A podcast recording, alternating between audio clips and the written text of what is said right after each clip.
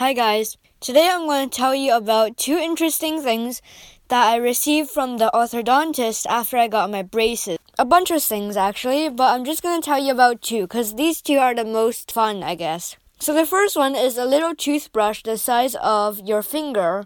And what it does is basically it goes between your braces and cleans out gunk. And the second one is a bunch of uh, edible wax. And no, it's not for eating. It's for whenever your braces are like sort of going against your skin and then creating bruises, you just pop it on the brace and then hopefully it'll get better. Because it's edible, it doesn't hurt you when it gets inside your mouth or you accidentally swallow it or something.